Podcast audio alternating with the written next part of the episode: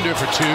Squeezes inside. What a move. It's around him. Up under and up and under and down, but under. Oh, he bounces. Up and under and through the rim. How about that, Houdini? Up and Under, un podcast de NBA con Leandro Carranza y Alejandro Gaitán. Muy buenas para todos, bienvenidos a una nueva edición de Up and Under, el podcast de NBA que hacemos con Alejandro Gaitán y quien les habla, Leandro Carranza. Un episodio especial, primero porque yo no estoy en mi casa y segundo porque Ale, estamos en el medio de las semifinales de conferencia con cuatro series que, si bien el resultado se empareja en varias de ellas, son muy distintas. El otro día un amigo mío que no ve NBA para nada me decía, la NBA es muy previsible. Bueno, pues ahora mismo tenemos a dos equipos de play-in a una victoria de las finales de conferencia. Tenemos a un equipo que iba 2-0 que ya no parece favorito para ganar la serie, aunque el base rival esté lesionado. Y sacar conclusiones de la serie entre Celtics y Sixers es virtualmente imposible.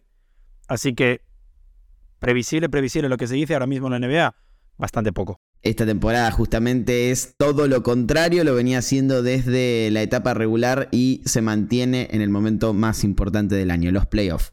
terrific basketball game. I think what happens, the Lakers needed to, you know, because when Steve Kerr said one time out, he says, let's just run them. They're older, let's just run them. And then give Darvin Ham credit. He says, well, who on this bench I got who young and athletic? And that's when Mr. Walker shows up. Yep. And he he had more energy even the Golden State guys. ¿Te parece, Ale, si comenzamos con los partidos que se jugaron ayer? Porque este podcast lo estamos grabando un martes después de que en el lunes, la jornada de la noche del lunes, va tarde, noche del lunes, se disputaran dos encuentros, uno de conferencia este, otro de la oeste. New York Knicks y Miami Heat eh, fueron partícipes del juego 4 de esa eliminatoria que terminó en victoria por 109-101 de Miami en su casa. La serie está 3-1. Lo mismo pasa con Los Ángeles Lakers y Golden State Warriors, dos equipos que también jugaron el Game 4 y eh, fue un partido un tanto más eh, emocionante, más peleado, a pesar de que ambos se definieron por, por una ventaja menor a, a doble dígito. 104-101 y también 3-1. ¿Qué tenemos para decir de esto? Que los dos equipos de play-in, los dos equipos que habían avanzado de ronda, son los dos primeros conjuntos salidos de ese mini torneo que ganaron una primera etapa de los playoffs, están a una victoria de llegar a las finales de conferencia. Es totalmente asombroso, pero al mismo tiempo no sé si sorprende del todo porque lo veníamos viendo desde el inicio de la temporada regular, esto de que era una de las campañas más parejas de la historia y que se podía dar. Sí, si bien los Lakers creo que han mantenido un poco el nivel de la temporada regular y no creo que sean una sorpresa, a la hora de hablar de Miami, por ejemplo, nos vamos al partido contra Atlanta en el play en aquel día que perdieron, pierden porque le roban 55 rebotes defensivos, porque Atlanta consiguió muchísimos puntos eh, de segundas oportunidades. Bueno, pues estaba mirando estadísticas de Miami. Miami no consigue tirar por encima del 50% de campo desde el tercer partido de la serie contra Milwaukee. O sea, los últimos dos contra Milwaukee y los tres que lleva, los cuatro que lleva, perdona, contra los Knicks, por debajo del 50%. El problema es que llevan 9, 9, 10, 8, 13 y 13 rebotes ofensivos. Están ganando la serie de la misma manera en la que perdieron, por ejemplo, el partido de play-in contra Atlanta, que a la larga, a la postre, vemos que les ha salido bastante bien la jugada. Este equipo no se parece nada al de la temporada regular. Es un equipo que de repente se ha acordado de tirar triples, especialmente en la serie contra Milwaukee, y que si bien nosotros pensábamos que esta serie iba a estar más igualada, que era un poco la expectativa que teníamos con eh, Knicks y Cleveland en, en primera ronda, se ha quedado totalmente obsoleto este comentario. Cuando juega Jimmy Butler, los hits son mucho mejores. Tres partidos con la estrella de Miami, tres victorias que si bien no han sido palizas, han sido creo que victorias claras en los que los hits han dominado casi todo el partido. Y el único partido en el que Jimmy Butler no juega, los Knicks acabaron ganando en el clutch, en un partido muy bueno de, los undrafted, pero que Jalen Branson y Josh Hart se acabaron decidiendo. Creo que aquí, igual que en la primera ronda, la salud del rival de los Heat tiene un papel importante. Julius Randle se le ve que no está al 100%. Hoy se ha anunciado que, Julius que Jalen Branson está recibiendo eh, tratamiento desde el segundo partido, que incluso Miami no contaba con jugar contra Jalen Branson en aquel segundo partido. Por lo que, si bien hay un pequeño pedazo de suerte para los Heat, están siendo muy superiores. Y si esta serie es lo más parecido a los 90 que estamos viendo en la NBA ahora mismo, creo que los Heat son el equipo más de los 90 que hay ahora mismo en la NBA y se merecen ganar. Muy claramente superiores. Jimmy Butler está siendo, si no el primero, el segundo o el tercer mejor jugador de estos playoffs. Te dejo a ti ponerlos en orden que quieras. Y ya no deja de ser una sorpresa. O sea, ya no es una sorpresa ver a los Heat un partido de las finales de conferencia. Lo hicieron en 2020 siendo quintos. Lo hicieron en 2022 siendo primeros. Y ahora tiene pinta de que lo van a hacer en 2023 siendo octavos. Es un equipo que, más allá de cómo le vaya en la temporada regular, sabe jugar los playoffs y es una realidad. Eric Spolstra es un entrenador que eh, rankea entre los que más victorias tiene en la historia de la postemporada. Jimmy Butler es un animal de playoff, ya lo sabemos, ya lo ha demostrado en cualquier instancia, en finales de conferencia contra los Celtics, en las finales de la NBA contra los Lakers en la burbuja, como mencionabas vos. Pero igual no deja de sorprender ese cambio que decías que, tuvieron, una mentalidad completamente distinta, como si la regular season les aburriera o no tuvieran ganas de jugarla y en los playoffs se conectaran al 100%. Ahora, del lado de los Knicks, lo que a mí me sorprende es que no pasa tanto por el rival, sino por lo que han hecho desde lo personal. Vos lo decías, el único partido que ganaron fue el que no estuvo Jimmy Butler, pero jugaron muy mal ese partido. Jugaron muy mal. Fue uno de los peores partidos de los Knicks en esta postemporada. Y ganaron en el clutch porque Jalen Branson y Josh Hart salieron a, bancar la parada. La realidad es que me parece que lo que los ha llevado a esta posición de eh, no poder perder un partido más en esta serie y tener que ganar tres consecutivos, uno en Miami si es que quieren eh, llevar la serie a un Game 7 en el Madison, es que perdieron la identidad están totalmente desconectados en defensa, eh, como intermitentes, que no logran llegar a, mantener el compromiso que los ha caracterizado. Nueva York no es un equipo que domine exclusivamente desde lo defensivo, de hecho es eh, una franquicia más de corte ofensivo en esta temporada, pero sí que tenía un compromiso bastante claro en el que todos daban su 110%. No lo veo en esta serie. Puede influir lo que mencionabas vos de las lesiones, de la fatiga, del cansancio, seguramente lo hace, pero sí que se ha perdido un poco la identidad de los Knicks. Y si no la recuperan en estos próximos 2-3 partidos, la serie está terminada, aunque claramente ya tienen una desventaja muy considerable y sería muy, muy, muy asombroso que eh, remontaran un 3-1. No sé cómo lo ves vos, ¿Crees que tienen alguna chance? Alguna hay, porque al final un equipo con 3 a 1 todavía tiene una opción de remontar y sobre todo si tienes el factor pista. Al final, ganando en casa, tienes que ganar solo un partido fuera, pero son las sensaciones que te dejan estos Knicks, que realmente es lo que dices. En el momento en que pierdes la identidad y que se ha demostrado que con todo el respeto del mundo, y que esto no se entienda como una falta de respeto a Jalen Branson, pero Jalen Branson es el jugador que es. Es un jugador que seguramente sea top 30 de la NBA, pero ya está. A la hora de competir con jugadores como Jimmy Butler, es muy complicado, porque seguramente en esta serie los Heat han tenido el mejor jugador y yo creo que Bama de Valle ha sido el segundo mejor jugador. Entonces, en ese aspecto, creo que se nota un poco la falta de experiencia, se nota un poco la falta de talento y volviendo al punto físico, también creo que se ha notado que tanto Branson como Randall han llegado con problemas físicos al, momento importante de la temporada, que eso es un poco mala suerte o también es un poco responsabilidad de Tom Thibodeau, que pues, como Nick Nurse o muchos otros, explota a sus jugadores en la temporada regular. Ahora, creo que Miami claramente está 3 a 1, merece ese 3 a 1 y que me sorprendería mucho si esta serie volviera al Madison a un séptimo partido. ¿Creo que los Knicks pueden ganar el quinto? Sí, creo que los Knicks pueden ganar el quinto dudo que Miami pierda dos seguidos, incluso tres. Además, hay que decir algo muy importante, que es, muchas veces criticamos o hay mucha gente que cree que el público del hit es el menos eh, fanático o el más casual de la NBA, y puede ser que en algunos casos sea cierto, hay muchos turistas en Miami que pasan por, por el estadio porque es parte del recorrido de la ciudad y eh, si estás en Miami, estás en Florida, lo mismo pasa con Orlando, vas a ver un partido de la NBA del Heat o del Magic. Ahora, no han perdido un solo juego de local, si no me equivoco, en estos playoffs.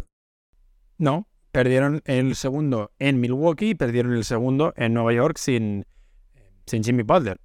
Eso es importantísimo para un equipo que, si bien no tiene la ventaja de localía ante nadie, porque fue el octavo de su conferencia y probablemente eh, no, probablemente no, no tenga la ventaja de localidad si es que llega a unas eventuales finales de la NBA, porque cualquier equipo, incluso los Lakers, están por encima, si no estoy equivocado, es algo que se tenga en cuenta el récord general, pero tendría que chequearlo. Creo que los Lakers no tendrían factor pista contra los Heat. Los Miami está por encima en la clasificación. Bien, el único equipo que, que, que no estaría. Bueno. Bueno, los Warriors tampoco.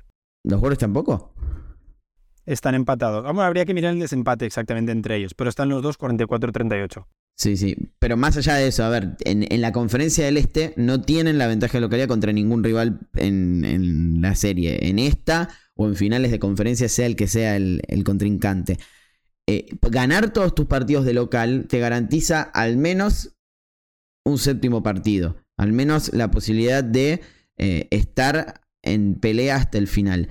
Y Miami ha sido un equipo a lo largo de estos años que sabe ganar de visitante. Lo ha hecho en Boston en las finales de conferencia, forzando un séptimo en, 2022. Lo ha hecho en esta eliminatoria contra los Knicks. Lo ha hecho contra Milwaukee. Lo sabe hacer. Entonces, tener la fortaleza de ganar todos tus partidos de local te da una ventaja enorme, más allá de lo, de obvio, y pone al rival en una situación de, presión absoluta de no poder fallar de local porque sabe que al ir a Florida, Miami, va a tener problemas. Yo creo que en ese caso es uno de los pocos equipos que ha podido utilizar la localía como, como, como el mejor de la, de la NBA. Sí, y es algo que sorprende realmente, porque lo decías antes, en Miami no se ha considerado nunca un, gran eh, pabellón para, para, ganar en casa por, por los aficionados, pero en ese aspecto sí que han dado la vuelta un poco a la tortilla. Yo he dicho que no creo que New York tenga opciones de remontar, no sé tú cómo lo ves. Creo que Obviamente todo depende del sexto. Yo creo que Nueva York va a ganar o puede ganar, tiene altas chances de ganar el quinto, dependiendo obviamente cómo estén físicamente, principalmente de Jalen Branson. Eh, bueno, Quickly no jugó el cuarto, veremos si llega al quinto.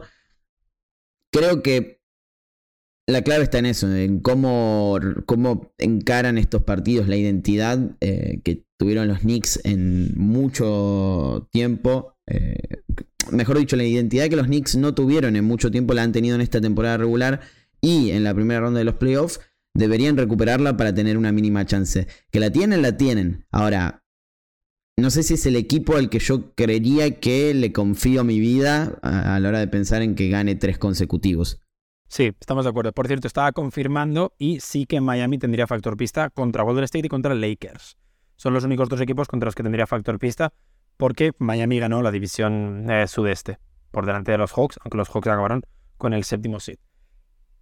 Vamos a la segunda serie, que también está 3 a 1, que también hay un equipo de play-in que está a un partido de colarse en las finales de conferencia y que resulta que también tiene al mejor jugador de la serie, o por ahora lo está demostrando, que no es LeBron James, que se llama Anthony Davis, aunque desde mi punto de vista, creo que esta serie la están ganando por el colectivo y no solo por Anthony Davis o por LeBron James, sino porque han aparecido figuras como en su momento Hachimura, o en su momento de Angelo Russell, o ayer el señor super esperado Lonnie Walker. Sí, ayer Lonnie Walker metió 15 puntos en el último cuarto. 15 puntos en el último cuarto para ganar el partido. Fue la gran figura de ese cierre. Eh, cuando los Lakers necesitaban soluciones, él apareció, no había anotado en todo el juego y lo hizo en el momento decisivo. Pero también fueron 21 puntos de Austin Reeves y la posibilidad de tener una tercera vía de anotación, 10 de Dennis Schroeder. Es verdad lo que decís, creo que los Lakers están ganando por el aporte del elenco y no tanto por las superestrellas, más allá de que obviamente Anthony Davis es el mejor jugador de, de, los Lakers en esta serie y que LeBron ha tenido muy buenos partidos. Ayer, sin ir más lejos, terminó con 27 puntos, 9 rebotes y 6 asistencias y, fue eh, importante. Creo que la clave está ahí porque si uno mira al otro lado, a los Warriors, Curry está jugando al mismo nivel o mejor que en la primera ronda. Eh, ayer terminó con un triple doble de 30 puntos y 14 asistencias. Eh, la, presencia de algunos jugadores en particular em, de, de, los Warriors en esta rotación es contraproducente. A ver, Jordan Poole no puede jugar esta serie o no, no ha demostrado que puede jugar esta serie. Eh, Steve Kerr tuvo que cambiar dos veces el quinteto titular. Pasó de Michael Green a Gary Payton segundo en el, juego en el último juego. Que, que, rindió muy bien, terminó con 15 puntos y un 7 de 9, pero no jugó casi el último cuarto. Creo que la clave acá está siendo eso, que la rotación del jugador 4 al 9 o al 8 está funcionando mucho mejor en los Lakers que en los Warriors. Y lo que vimos en toda la temporada regular, que es no saben cerrar partidos los Warriors de visitante. No, no entienden o no sé qué les pasa. Tienen un bloqueo que no existía anteriormente a la hora de definir partidos en condición de visitante. Que en cierto punto contra un equipo sin experiencia como los Kings no fue tan grave. Porque en el séptimo lo pudieron hacer y porque Curry fue Dios, básicamente pero contra los Lakers y contra LeBron James y contra Anthony Davis y contra lo que implica jugar en un estadio emblemático como, es el de la franquicia Angelina, ahí sí eh, se, notan todos esos problemas que han tenido a lo largo del año. Hoy salía el dato de que Stephen Curry está 0 de 12 en playoff en su carrera en tiros para ponerse por delante en los últimos 45 segundos de partido, entre cuarto cuarto y la prórroga, que si realmente me preguntaras, yo te habría dicho que el, dato da la sensación de ser mejor. Y no solo eso, otro dato, y es que los Lakers están a punto de hacer historia y están a solo un partido de eliminar por primera vez en la conferencia oeste a un equipo donde están Steve Kerr y Stephen Curry, que nunca ha pasado. Recordemos, estos Warriors no pierden una serie en el oeste desde 2014. Ahora, si bien te digo que en los Knicks no les veo muchas opciones de remontar, igual un 2%, confío un poco más en Golden State. Confío un poco más en Golden State porque llevan 28 series consecutivas ganando un partido fuera de casa. Están 0-2 en esta serie. Tienen que ganar el Chase. Tienen que ganar el de fuera de casa, que ganan en cada serie. Y hipotéticamente estaríamos en un séptimo partido que se juega en casa. ¿Apostaría contra LeBron James? No, no apostaría contra LeBron James, pero tampoco puedo apostar contra estos Warriors. Entonces, las sensaciones que me dan son de que ahora mismo se han visto muy superados por los Lakers y que no voy a decir que Dervin Ham le está ganando la serie a Steve Kerr, pero para ser sus primeros playoffs está haciendo buenísimos ajustes, está haciendo muy buenos ajustes. Pero no voy a dar por muerto a los Warriors, porque es que ya los hemos visto 3 a 1 abajo. Sí, eh, era otro equipo, eh, era el conjunto más ganador en la historia de la temporada regular. Recordemos el 73-9 de los Warriors se enfrentó a Oklahoma City Thunder en finales de conferencia oeste en 2016 y se puso 1-3 abajo y logró remontar.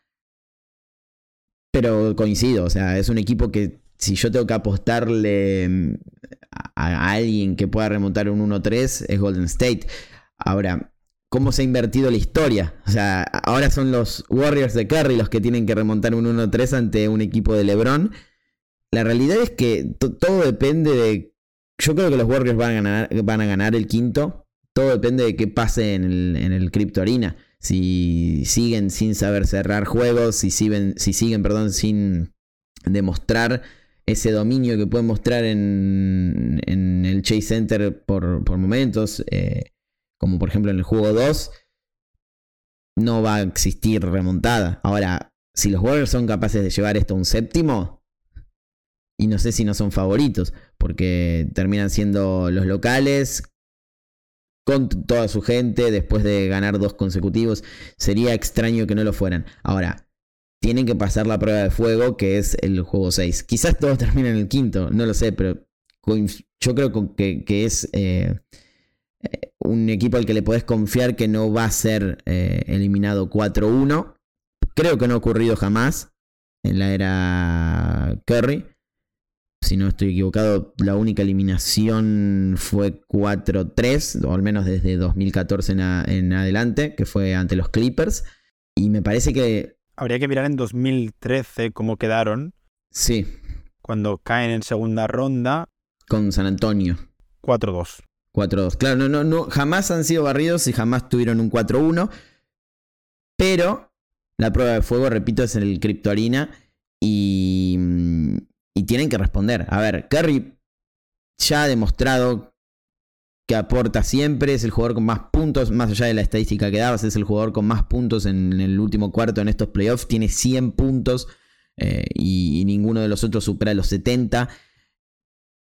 El resto tiene que dar la cara, el resto tiene que aparecer. Draymond Green tiene que dejar de ser intermitente. Ayer perdió una pelota clave en la última jugada. Eh, Jordan Poole es injugable, pero podría tener eh, minutos importantes si por lo menos aporta en ataque, que es lo que mejor sabe hacer, o lo único que sabe hacer en este momento de su carrera. Clay Thompson tiene sus, sus rachas, pero debería tener uno de esos partidos dominantes. ¿Por qué no en el sexto? Y, el resto tiene que dar la cara. Ahora, he leído muchísimas críticas hacia Steve Kerr en estos eh, últimos partidos, sobre todo desde que arrancaron los playoffs. ¿Vos cómo lo ves? Porque lo decías recién, Darvingham, no sé si le está ganando la pulseada, pero sí que se notan más los ajustes del entrenador de los Lakers que el caso de, de, los Warriors, más allá de que la, aparición de Jamaica Green, por ejemplo, en el quinteto titular fue muy importante para ganar el segundo partido, y de que ayer Gary Payton jugó muy bien. Eh, creo que el, problema que, están teniendo es eh, con, la disposición de las rotaciones, eh, cómo salen los jugadores o cuándo salen de la cancha, los minutos que juegan, las rachas que corta por algún cambio. Creo que Darwin Ham está llevando la iniciativa en la serie. Por decirlo de esta manera, creo que Kerr está respondiendo a los golpes de Darwin Ham. Quizá el único realmente ajuste interesante que hizo fue el pick and roll alto con Curry y con eh, Dre, eh, teniendo a Jamichael Green en, a Green en pista en el, en el segundo partido creo que fue, que es cuando un poco desajustas la defensa de los, de los Lakers y Anthony Davis, pero Darwin Ham ha ajustado. También siento que hay una parte muy importante que es eh, la salud de Kevin Looney, que recordemos estuvo enfermo en el segundo partido y que limitó un poco la rotación de los Warriors. Tampoco estoy seguro cuánto iba a jugar Kevin Looney en esta serie, pero eso también afectó a la rotación, lo decías tú, a, cuando entra, cuando sale algunos jugadores. Pero sí que creo que Kerr está yendo un poco a contragolpe, está respondiendo a los envites que tiene eh, Darwin Ham, que recordemos es un entrador novato, y que está dominando la serie principalmente porque tiene la fortuna de que ha llegado con Anthony Davis sano y al mejor nivel. Algo que el año pasado, por ejemplo, no pasó, hace dos años no pasó, y la última vez que pasó, los Lakers se llevaron el, el anillo. No sé hasta qué punto va a tener que volver a ajustar, porque tiene el problema, lo decías, de que Jordan Poole ahora mismo no puede jugar más de 20 minutos. Al mismo tiempo, Jordan Poole puede meter 40 puntos en un partido si de repente entran los tiros. No da la sensación de que vaya a pasar eso. Pero tiene que tomar la decisión Steve Kerr de qué hago sabiendo que Poole es injugable, que Kevin Looney en esta serie no va a ser tan influyente como lo pudo ser contra Domantas Sabonis y que su lista de opciones, su lista de candidatos para salir titular es bastante más reducida. Ayer lo vimos que salió con, con Gary Payton. Veremos cuál es la idea para el quinto partido. Pero sí que respeto mucho la constante eh, variación del quinteto titular de los Warriors, como Steve Kerr demostrando que le da igual lo que diga la gente y que si tiene que cambiar cosas las cambiará. Es uno de los entrenadores que más ajustes hace en los playoffs.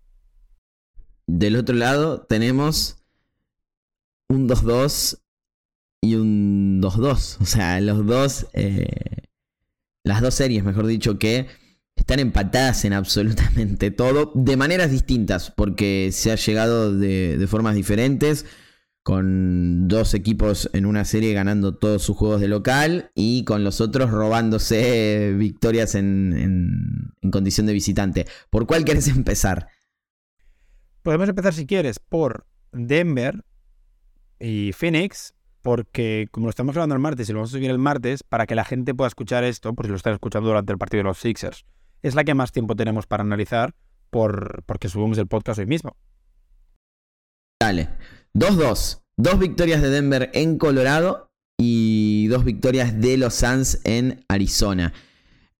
Creo que mucha gente cuando vio el... Eh, pasaron dos cosas. Cuando los Nuggets ganaron el, el, arranque de esta serie, cuando los Suns y los Nuggets se enfrentaron, o incluso antes, cuando recién terminaba la temporada regular, mucha gente creía que Denver era un equipo que iba a fracasar que no podía ganarle un contender, que no podía ser fuerte contra un rival eh, con, talento y, la realidad es que con las dos victorias consecutivas cambió completamente la narrativa. Ahora era Phoenix no tiene absolutamente nada para ganarle a los Nuggets, se van a ir barridos, 4-1 como mucho. Y dos victorias después, esto está empatado y me parece que es una de las series más parejas de los playoffs de la NBA en general, en, toda la, la instancia decisiva. ¿Qué tiene de espectacular esto? Creo yo, que estamos viendo dos disposiciones completamente distintas. Contamos con tres superestrellas tal vez de la NBA, eh, una en Denver y dos en Phoenix. Eh, Nikola Jokic por un lado y del otro Devin Booker y, Kevin Durant. Los nombro en orden de importancia, eh. Devin Booker y Kevin Durant, al menos en estos playoffs. Pero después tenemos una, mm, una historia completamente distinta en ambos equipos. En uno, con jugadores de rol que aportan y lo hacen de manera consistente. A ver, Bruce Brown, KCP, eh, incluso los que tienen más nombre, Aaron Gordon, Michael Porter Jr., hasta Jamal Murray, que sería la segunda estrella del equipo. Y del otro, la nada absoluta más allá de eh, KD y Booker. 36 puntos por partido está promediando en esta serie el escolta. 32 Kevin Durant y DeAndre Ayton, que es el tercer máximo anotador, estén en 10. Pero más allá de la anotación, creo que estamos viendo un equipo que está totalmente cargado por sus superestrellas y otro que es un tanto más balanceado. Ahora, los resultados son positivos para ambos equipos y veremos quién gana la pulseada. Pero me parece que es una buena historia como para contar esto de eh, la fuerza individual o de la dupla contra el equipo que también tiene una estrella, obvio, pero que se basa más en lo colectivo. Para mí el principal problema de esta serie es cuando los Nuggets, especialmente cuando Nikola Jokic junto con Jamal Murray en el último periodo, intentaron convertir el partido, el cuarto partido, en un estrellas de Denver contra estrellas de Phoenix, porque siempre va a perder eh, Denver en ese aspecto. Siempre van a perder los Nuggets porque Kevin Durant es el mejor anotador de la historia y Devin Booker es el mejor jugador en estos playoffs. ¿Cuándo pueden ganar los Nuggets? Cuando juegan como equipo. ¿Y a qué me refiero? Me refiero a que hemos visto al Nikola Jokic más agresivo en estos playoffs, especialmente en el último partido con 30 tiros de campo, que está muy bien para meter 53 puntos, pero para mí creo que el mejor Jokic no es el que mete 53 puntos. Para mí el mejor Jokic es el que mete igual 28, pero acaba con 14 asistencias y 17 rebotes. El que consigue que Bruce Brown meta 14 puntos, que Michael Porter Jr. meta 17 y que Aaron Gordon meta 20. Jamal Murray se buscará sus problemas eh, aisladamente cuando Jokic esté en el banquillo, pero en el momento en que entras en una lucha uno contra uno, dos contra dos, ahí te van a ganar siempre los Suns. Y luego tuvieron la suerte de que apareció Landry Shamet. Landry Shamet metió 17 puntos en el último partido, llevaba 14 en todos los playoffs. El banquillo de los Suns estaba siendo absolutamente demolido por el banquillo de los Nuggets, igual que fue por el banquillo de los Clippers en primera ronda. Y el mejor jugador de los banquillos apareció y fue Landry Shamet. En ese aspecto, creo que en la normalidad, y cuando la serie vuelva a Denver esta misma noche, debería recuperarse la normalidad. Creo de verdad que los Nuggets son mejor equipo. El problema es que los últimos dos partidos no han jugado como un equipo, no han sabido salir como un colectivo y han dependido de las individualidades de Nikola Jokic y de Jamal Murray por momentos. Entonces, en ese aspecto, han de recuperar su mejor versión. Y esa pasa por Nikola Jokic haciendo jugar sus eh, compañeros. Claves para los Suns. Bueno, primero que Devin Booker siga metiendo todos los tiros. Eso es importante porque por ahora ha funcionado, ha quedado claro. Y luego intentar encontrar un Kevin Durant más efectivo. Sí que estamos viendo a un grandísimo Kevin Durant en defensa, pero creo que em, si Devin Booker va a ser el mejor jugador de esta serie, lo está haciendo. Eso no es una evidencia. Creo que Devin Booker debería intentar encontrar a Kevin Durant y este ser más efectivo. Lo hemos visto, jugadas en las que le sale un 2 contra 1 a, a Booker, con creo que era KCP y Bruce Brown, y como el hombre abierto era un señor que se llama Kevin Durant. Tiene que meter esos tiros. Está, está feo que yo desde mi casa sentado en pijama le diga a Kevin Durant que meta los tiros.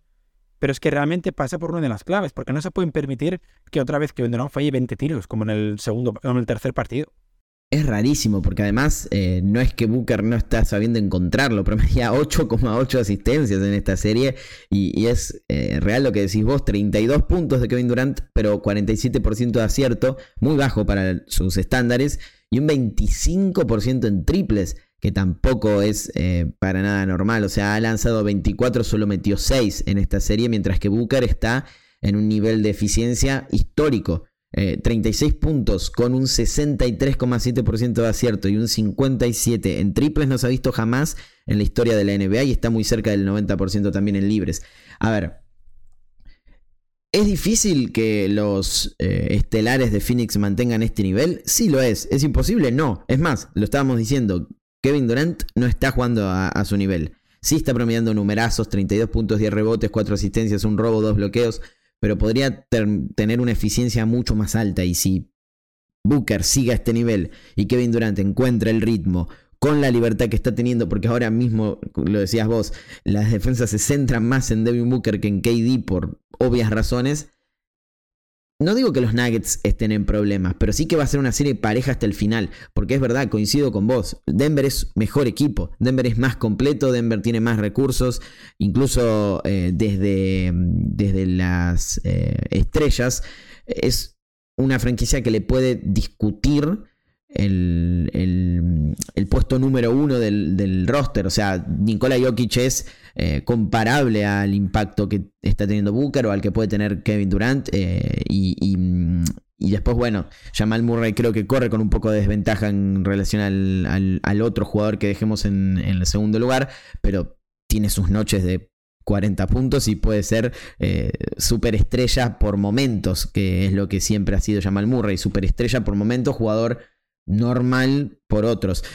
El, caso de, Denver es em, muy claro. Creo que cuando pierde el compromiso colectivo, es un equipo que le puede ganar cualquiera. O sea, Phoenix con sus dos superestrellas puede tumbar a, a Denver con tranquilidad si los Nuggets no encuentran ese compromiso colectivo que tuvieron, por ejemplo, en el juego 2 y en el juego 1. Eh, es una franquicia que cuando mejor funciona es cuando todos aportan, no cuando Nikola Jokic hace 53 puntos y 10 asistencias, que está espectacular por él y mm, claramente Jokic no lo hace porque quiere, lo hace porque no le queda absolutamente otra opción que meter 53 puntos para que su equipo tenga alguna chance de ganar, pero lo decías vos recién, no es la mejor versión de la franquicia, la mejor versión es cuando Jokic sirve como eje para el resto y, hace funcionar a todos. ¿Está funcionando mal Jokic como eje? No, al contrario, los que no están respondiendo son los demás. Y ahí es cuando tienen que aparecer Michael Porter Jr., Murray, Gordon, Brown, Caldwell Pope y, demás. ¿Hay posibilidades de que esto ocurra? Sí, muchísimas. ¿Hay posibilidades de que Devin Booker y Kevin Durant sigan metiendo 40 puntos por partido? También las hay. Entonces, creo que es una serie que se puede ir a 7 tranquilamente y me encantaría que así fuera aprovecho esto para enlazarlo con la siguiente serie. Creo que para los Suns la única opción de ganar es que sigan metiendo 40 puntos cada uno ahora mismo eh, Devin Booker y Kevin Durant, porque sin Chris Paul, seamos sinceros, el banquillo de los Suns es limitado. Es limitado y es un banquillo que puede tener una buena noche en la serie. Igual esta noche aparece Demian mete 7 triples, pero lo normal es que lo que pasó con Landry Shamet el otro día no se repita. Lo normal sobre todo por la cantidad de tiros que están generando Devin Booker y Kevin Durant y porque todavía falta Chris Paul. Pero hablando de los Sixers, por ejemplo, cuando los Sixers meten 40 puntos James Harden y 40 puntos Joel Embiid, o entre los dos meten 80 puntos, eso sí que lo veo más complicado que se repita. Eso sí que lo veo más complicado porque son equipos que tienen un mayor colectivo. O sea, los Sixers creo que son los mejores Sixers de la época Joel Embiid, quitando 2019. Y si tú consigues ahora que ese colectivo se centre en dos jugadores, creo que los Sixers pierden opciones de que se repita lo que pasó ayer. Hablaremos de los Sixers en un segundo. Último tema de los Suns. De Andre Ayton, Joe Glandel. ¿Cómo puede ser que el australiano acabe jugando los partidos? Como pasó en el tercer partido. Bueno, porque está poniendo lo único que de Andre Ayton nunca parece que va a tener, que es intensidad, ganas, esfuerzo y si bien de Ayton es 50 veces mejor, tiene mucho más talento y capacidades, se ha visto que es un jugador pasivo y que es Cal Anthony Towns sin poder tirar de tres. Y ahora mismo, sabiendo que Devin Booker y Kevin Durant van a tener 70 de los 100 tiros que pueda tener los Suns en un partido, o 60 o 65, y que el resto no van a tirar, pues igual interesa más un jugador capaz de pegarse con Nikola Jokic sin quejarse constantemente y de bajar tres rebotes ofensivos en un momento clave. Sí, a ver, eh, cuando uno ya sabe que el impacto lo tienen las estrellas, lo importante ahí es la intensidad y el compromiso, lo decías vos, si no tenés compromiso, no tenés intensidad y dentro de tu rol reducido, porque es lo que es, a ver, eh, si Kevin Durant y, Booker se tiran 25 tiros por partido, que es lo lógico, porque están eh, produciendo y, anotando para que ocurra eso, o más, o sea, Devin Booker en este momento podría tirar 40 tiros si quisiera y va a seguir siendo eficiente. Em, tenés que aportar en el momento en el que te toque y con la intensidad y el compromiso que requiere, que es eh, mayor cuando el rol es reducido. A ver, cuando vos tenés muy poco tiempo para ayudar a tu equipo, tiene que ser al 100%, si no, no hay, no hay razón de ser para estar en la cancha y Landale hasta ahora lo ha hecho mejor que, que Eaton en ese sentido y por eso está eh, jugando los minutos más importantes. Vamos a la serie, la mejor serie de, estos playoffs, eh, al menos hasta ahora, la más emocionante de todas, eh, la que tienen Philadelphia 76ers y Boston Celtics, Celtics y Sixers. Una serie que sabíamos que iba a ser pareja, pero no sabíamos que se iba a desenvolver de esta manera. Al menos yo no creía que en pleno 2023 la clave de una serie sea la anotación de James Harden. A ver, los dos partidos que ganó Filadelfia los ganó porque Harden anotó más de 40 puntos. Y es la razón por la que ganó esos partidos, más allá de obviamente el ajuste o los no ajustes del rival. Si Harden no anotaba 40 o más puntos en esos dos partidos, Filadelfia perdía. Eh, y es una realidad. A ver, no solo porque por el volumen, sino porque Harden anota esos puntos en los momentos más importantes de los partidos. En el clutch del juego 1, con ese triple ganador y con varias jugadas anteriores. En el cuarto parcial, en el juego 4, con la flotadora que empata el partido. Y en el overtime, con el triple que gana el juego. Creo que es bastante eh, impensado lo que está sucediendo, porque además Boston es un equipo que sabe ajustar sobre eso. De hecho, lo hizo en el juego 2 y en el juego 3. No sé qué pasó en el cuarto. Para mí, la clave ahora mismo es que Joe Matsula decida cuál es el veneno que aceptas. En el sentido, Boston desde el segundo partido ha enfocado la defensa, sobre todo el pick and roll de James Harden y Joel Embiid, que creo que es el pick and roll más demoledor de la NBA, en tengamos en cuenta quién se va a quedar con el camerunés, porque al final es el MVP y es el que se supone que iba a ser el mejor jugador de la serie para los Sixers. Creo que esta noche se puede cambiar. Creo que esta noche Boston puede ajustar el pick and roll para que, por ejemplo, nunca más se quede Malcolm Brogdon con James Harden, que hemos visto que eso es sinónimo de acabar en dos puntos como mínimo para los Sixers. Creo que Boston tiene que intentar ajustar eso. ¿Qué ha hecho bien Boston? Que desaparezca Maxi de la serie, que Tobias Harris no esté haciendo buenos números, que por ejemplo McDaniels ya no puede jugar por el efecto Rob Williams. PJ Tucker sé que tenía un par de buenos partidos, el otro día con ese 2 más 1 clave en, en los últimos minutos de partido. Pero ahora mismo la sensación es que esto es un James Harden y Joel Embiid contra Boston.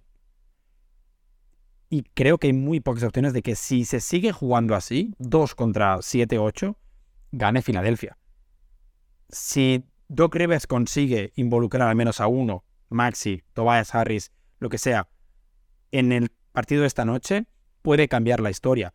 Pero quiero ver qué tipo de ajustes va a hacer Matsula esta noche. Quiero ver qué tipo de ajustes va a hacer Matsula especialmente en defensa, aunque Boston jugó bastante mal en el cuarto partido, no se presentó en la primera parte, Jason Tatum empezó el partido con un 0 de 8 y estuvo a tres décimas de ganar o a un triple fallado sobre la bocina del cuarto cuarto de evitar la prórroga. No creo que los Celtics tengan que salir con sensaciones negativas del quinto partido, especialmente eh, porque perdías por 16 faltando 12 minutos y a los 10 minutos estás más 5, pero sí que es verdad que vuelves con un 2-2 a casa cuando tenías la oportunidad de estar 3 1. Recordemos que Boston empieza la serie perdiendo 0-1. Creo que Boston sigue siendo favorito. Creo que Boston sigue siendo el mejor equipo en la conferencia este y muy probablemente en la NBA. no es el que está jugando mejor, creo que ahí podemos poner a los Lakers, por ejemplo, pero en las casas de apuestas, ahora mismo, si no me he equivocado, Boston es el favorito para ganar la NBA y los Sixers están solo por delante de Miami y de los Knicks. O sea, incluso los Warriors tienen las mismas opciones de ganar el anillo que los Sixers. En ese aspecto, y yo creo que lo dije aquí en el podcast de previo de los playoffs, yo tenía a los Celtics en 6, en una hipotética semifinal con, con Filadelfia, y un poco el guion era este, salir con un 2 a 2 de los primeros cuatro partidos y ganar los dos siguientes. Ahora, el partido de esta noche es seguramente el partido más importante de, la carrera de Joel Embiid, porque si bien jugó un séptimo partido en 2019, todavía era el equipo de Jimmy Butler, aquellos Sixers, y ahora, por primera vez, em, tiene la oportunidad de ponerse 3-2 arriba en una serie de, de playoff y tienes un compañero que está jugando a un buen nivel, no como en aquellos em, Sixers con, con Ben Simmons contra Atlanta.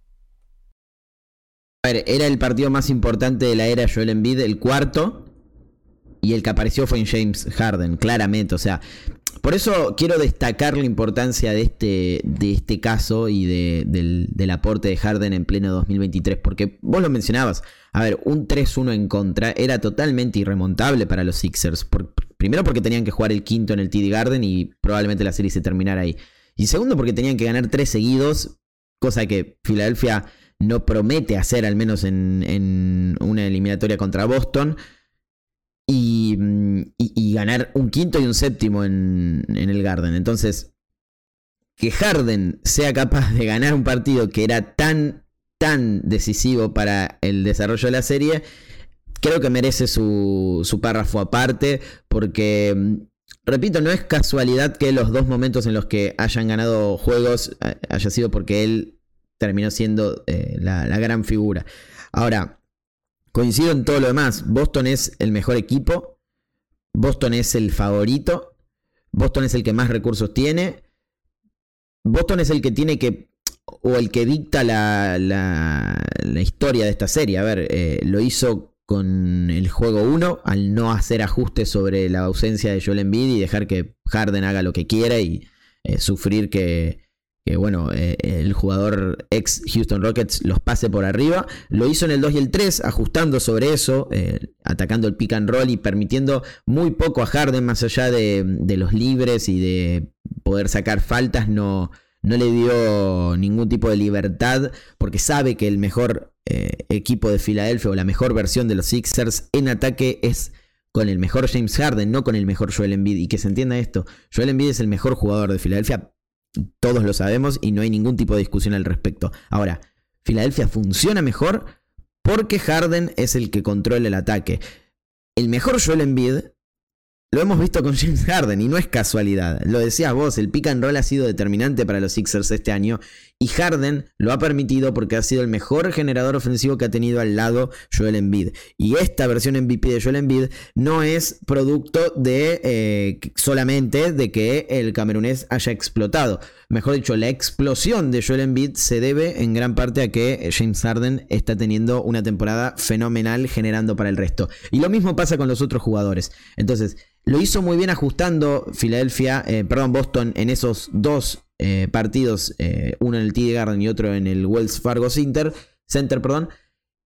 Y no lo hizo en el cuarto, no lo hizo en el cuarto porque permitió que Harden volviera a tener ese, ese juego dominante. También hay que hablar de la actitud que ha tenido Harden de encarar ese partido y quizás como ningún otro en su carrera en los playoffs, que eso es asombroso. No hemos visto una actuación de Harden en playoff tan determinante, me parece, hasta este cuarto juego. Ahora, la clave para mí está en lo que vos mencionabas.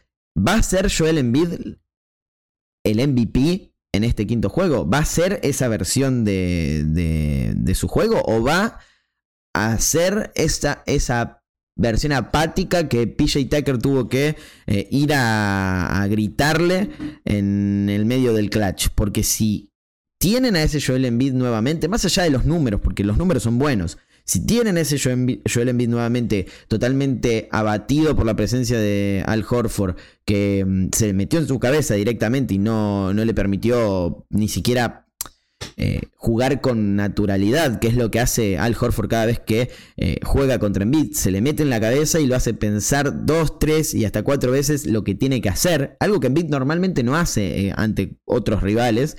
Si tienen esa versión en el juego 5, es muy probable que pierdan. Por más que Harden haga 60 puntos, por más que Harden sea el, el del juego 4 o el del 1, es muy probable que pierdan. Y también es muy probable que pierdan si no aparecen Maxi y Tobias Harris los dos partidos que ha tenido Maxi en, estos, en este tramo, el 3 y el 4, no pueden volver a ocurrir porque zafaron en el cuarto, en el tercero perdieron categóricamente y eh, van a perder en el quinto si no aporta. Porque lo decías vos, Matsula va a ajustar, de alguna manera va a tratar de maniatar a Harden, va a tratar de evitar que sea esa versión. Y si no aparecen los otros, es muy difícil que vos ganes una serie de playoffs. Ahora, lo decíamos recién con los Suns. Embiid eh, y, Harden eh, son, en cierto punto comparables a, Durant y Booker. El tema es que Durant ha aparecido más que Embiid, me parece, en estos playoffs. Eh, ha tenido mejores partidos en esta serie contra los Nuggets. En cambio, Embiid no jugó el primero y en el 2 y el 3, más allá de los números, en el 2 ni apareció y en el tercero y en el cuarto no fue, no fue factor, no fue factor, eh, o, podríamos decir que fue factor negativo para los Sixers. Si él no puede revertir esta situación y no aprende de esos errores, la serie va a estar terminada por más que Harden sea el de Houston. Creo que hemos hablado mucho de las claves de Filadelfia, las claves de Joel Embiid, de James Harden pero hay que recordar que Tatum todavía no ha tenido un gran partido en estos playoffs, por ejemplo. No ha tenido un partido de 40 puntos y dominar absolutamente. Sí que lo tuvo en la primera parte del primer partido contra Filadelfia, sí que lo tuvo en el, creo que fue en el quinto contra Atlanta, pero después de cómo empezó el partido el otro día y cómo lo acabó, que creo que acabó siendo el mejor jugador de los Celtics por los 18 rebotes, los 4 tapones, las 6 asistencias, todavía no hemos visto un partido de Tatum de esos que eh, da un golpe sobre la mesa. Y al mismo tiempo decías, hay que ajustar sobre James Harden. Igual uno de los ajustes debería ser, por ejemplo, que Jalen Brown no se tenga que ir al banquillo el primer cuarto cuando lleva 10 puntos, porque el principal ajuste ha sido defender a James Harden a toda pista. Exigirle físicamente mucho más. Y eso es algo que solo puede hacer Jalen Brown ahora mismo. Ha quedado claro que Malcolm Brogdon no puede, Derrick White tampoco puede. Entonces, en ese aspecto, para esta noche me espero unos Celtics más agresivos en defensa desde el primer cuarto, porque al final hablaremos del triple de Harden, hablaremos de la canasta de Marcus Smart fuera de tiempo, hablaremos de mil cosas. Boston pierde el cuarto partido por no presentarse en el primer cuarto y eso es evidente. Pero quiero ver la intensidad con la que salen los Celtics en el primer, en el primer cuarto esta noche. Creo que la clave pasa por ahí, pasa por ver cómo salen los Celtics y si Filadelfia puede aguantar.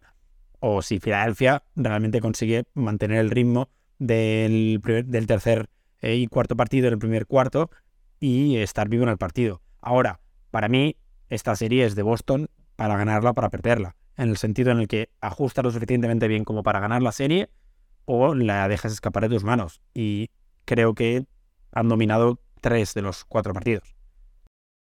Coincidimos en que si, el partido está... A ver, los dos triunfos de Boston fueron holgados. Eh, en el desarrollo y en el resultado. O sea, el 2 fue una paliza y el 3 eh, lo fue por momentos y terminaron ganando cómodos. Ahora, los dos partidos que fueron peleados, eh, hasta el final los ganaron los Sixers. Entonces, podríamos decir que si los Sixers, es una obviedad, claro, pero si los Sixers llegan al final del último cuarto con chances reales o muy cerca en el marcador, o incluso por encima, tienen una ventaja sobre Boston a la hora de cerrar partidos, Sí, sí, Boston ha quedado claro que no sabe cerrar partidos. Eh, incluso partidos en los que llega por encima, como el otro día, que estaba cinco puntos por arriba, no supo cerrar partidos. Eh, Malcolm Brogdon fue una debilidad defensiva muy importante, causó cinco puntos en contra cuando Boston estaba más cinco, y el partido se fue a la prórroga. También creo que Doc Rivers ajustó la defensa muy bien, evitó el mismatch, eh, forzó a Marcus Smart a jugarse los últimos tres tiros, en los que falla dos triples y mete dos tiros libres, y en ese aspecto, hay que decirlo, o sea, al final el rival también juega y cuando los Nuggets pierden es porque Monty Williams también ha hecho ajustes y cuando los Warriors pierden es porque Birmingham también ha hecho ajustes. El rival también juega y a estas alturas de la NBA, en semifinales de conferencia, quedan seguramente ocho de los mejores equipos de la NBA con grandísimos entrenadores. Ahora, Boston tiene la capacidad de llegar al partido al último cuarto ganando por 10-12 puntos. Para cerrar, Ale, creo que los dos coincidimos, bueno, no creo, estoy seguro que los dos coincidimos en que eh, ese debate sobre eh, quién es mejor, Jason Tatum o Jalen Brown, es absurdo, que Tatum es la gran figura de este equipo. Ahora, creo que también vamos a coincidir que Jalen Brown está teniendo unos mejores playoffs que Jason Tatum. No estoy 100% de acuerdo. O sea, creo que los playoffs de Jalen Brown están siendo mejores en ataque a nivel tirar a aro. Pero creo que los playoffs totales de Jason Tatum eh, son una barbaridad. Defensivamente está siendo el mejor jugador de los Celtics. Em, creo que está promediando un doble-doble con 24 puntos y casi 11 rebotes. Está en 5 asistencias.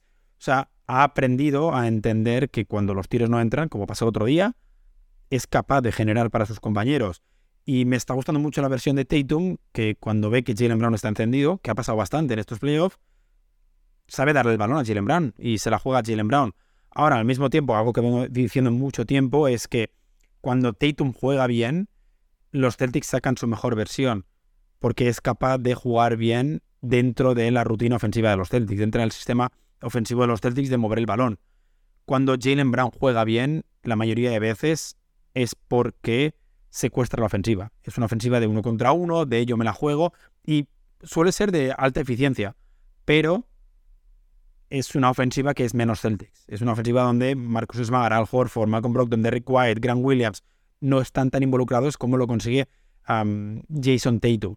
Entonces, sí que comparto que estadísticamente, eh, con los números en la mano, Jalen Brown está jugando mejor que Tatum en ataque de cara al aro, pero creo que los playoffs de Jason Tatum son de superestrella de la NBA y están pasando infravalorados.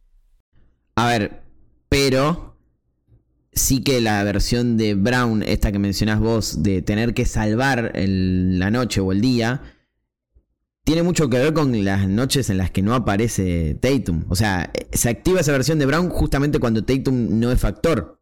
Sí, pero generalmente está pasando en las primeras partes. Jalen es quien mantiene vivo a los Celtics y luego Tatum es quien cierra las segundas partes. Todas las canastas clutch que tenemos en la cabeza ahora mismo, en el tercer partido siete puntos seguidos en Filadelfia, en el cuarto partido el triple con la no falta ofensiva a Tyrese Maxi, y al contrario, Jalen Brown no está asumiendo responsabilidad en, en, las segundas partes. Aquí hemos de entrar al debate eterno que si no está pidiendo el balón suficiente, si no le están dando el balón suficiente, o cuál puede ser el programa para que Jalen Brown no tenga el balón en las manos después de meter 15 puntos en el primer cuarto, que es lo que está pasando en casi todos los partidos pero es un, es un problema que realmente viene de antes. Pasaba con Imi pasaba con Bart Stevens, que Jalen Brown aparecía un cuarto y luego desaparecía. Entonces, en ese aspecto, igual Boston también tiene que trabajar en eso, en cómo encontrar una mejor versión de los dos jugadores. Ahora, para cerrar, eh, porque parece que lo estoy matando al pobre Tatum, no es, la, no es el caso. Sí creo que Todavía no hemos visto ese gran partido de Tatum en playoff. En estos playoffs, obviamente. Ya ha tenido grandísimos partidos en, ediciones anteriores. No. Ha tenido juegos de 39 puntos. Por ejemplo, el juego 1 de esta serie fue de 39 puntos. Pero también ha pasado por noches muy, muy bajas en cuanto a nivel y no ha tenido ese gran partido que vimos, por ejemplo, en el juego 6 de las semifinales de conferencia este del año pasado contra Milwaukee de visitante, cuando eh, Boston tenía que ganar o quedaba eliminado de la serie y él apareció con más de 40 puntos, 46 si no estoy equivocado. ¿Crees que es hoy? ¿Crees que es la noche en la que Tatum puede llegar a ser determinante eh, de esa forma por primera vez en esta postemporada? Mi punto es que yo creo que igual los Celtics ya no necesitan una noche de 46 puntos de Tatum. Igual necesitan una de 30-14-10.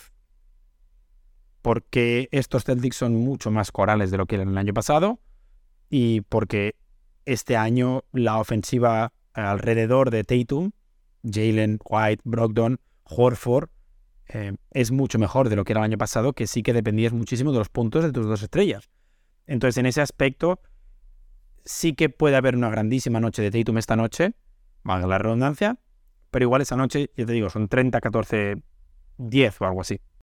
Sí, sí, sí, más allá de, lo, de, la anotación o no, el, hecho de ser factor determinante y entender que fue la diferencia entre ganar o perder el partido, que quizás no se ve claro, no, no, se ve tan tan eh, tan claro justamente en esos juegos, porque es mucho más visible cuando uno mete 50 y como pasó con Harden y, o, 45 y mete el triple ganador. pero dominar desde el control total del, juego. Yo creo que hasta ahora Tatum no lo ha hecho en estos playoffs y que podría ser uno de estos dos partidos la clave para eh, que lo hiciera. Ahora, no sé qué va a pasar en esta serie. O sea, creo que los Celtics son favoritos y creo que deberían ganar este quinto partido, pero si Filadelfia por alguna razón, porque Embiid se despierta, porque Harden la vuelve a romper, porque Maxi y todavía Harris aparecen y la defensa es dominante, gana. No sé qué va a pasar, la verdad que no sé qué va a pasar. Es una de esas series que me ha sorprendido para bien, porque no, no imaginaba para nada que Filadelfia ganara uno el primero en, en, Boston. Sí me imaginaba la reacción de los, de los Celtics, pero en esa reacción yo creía que se los llevaban puestos, que el cuarto también era de Boston. Y Filadelfia apareció, casi lo pierde, pero apareció y, empató la serie. Entonces, me parece que es una eliminatoria que puede eh, salir disparada para cualquier lado y, lo festejamos porque es eh, un cruce que esperábamos y mucho por la narrativa, porque es el rival más complicado que ha tenido en vida en su carrera, el que más lo, lleva a situaciones negativas, eh, porque ha aparecido Harden, porque Boston supo ajustar, porque tenemos dos historias completamente distintas, un equipo que ha llegado a finales de la NBA y que sigue su crecimiento y otro que tiene que llegar a finales de conferencia por primera vez en la era con eh, el mejor año del camerunés. Espectacular, yo creo que es la mejor serie de estos playoffs hasta el momento por todo esto que mencionaba y, mm, bueno, veremos qué, qué sucede. No vamos a dar pronósticos, Ale, en este podcast porque ya sabemos cómo termina. Los dimos a principio de los playoffs, más o menos lo que esperábamos un poco. Yo, ya he dicho lo mío y lo, he puesto en Twitter varias veces. Ahora, perfectamente me creo que los Celtics se hagan esto lo más complicado posible. Que pierdan esta noche y que tengan que ir a la épica como el año pasado hicieron dos veces contra Milwaukee o contra Miami. Series que podían haber ganado en 5 o en 6. Decidieron irse a un séptimo partido por la misma estupidez que no supieron eh, jugar o ganar un partido que deberían haber ganado. Quizás no afecta tanto en ese caso como lo hizo en la edición anterior, porque, a ver, en el lado del, oeste eh, no hay muchos equipos que hayan sufrido poco. Si bien esta serie de Los Ángeles Lakers es 3-1, podría terminar en 5. Eh, parece que es eh, bastante holgada, no lo es en, en, el desarrollo de la misma. Es muy peleada, los partidos están muy parejos. Eh, y, lo mismo pasa con Denver y Phoenix, no voy a descubrir nada, están 2 a 2 y se están matando. Y después tienen unas finales de conferencia entre uno de esos cuatro, entre dos de esos cuatro equipos que van a ser durísimas. Veremos qué sucede, los playoffs están espectaculares. Si mm, imaginábamos que iban a ser parejos, la verdad es que no nos han decepcionado y nos han ofrecido un básquet de alto vuelo, de alto voltaje, que vamos a estar analizando obviamente en Up, en and Under, perdón, en eh, la totalidad de, de esta postemporada. Así que nos encontramos en el próximo episodio que no sabemos cuándo va a ser, así que se lo dejamos como sorpresa. Hasta la próxima.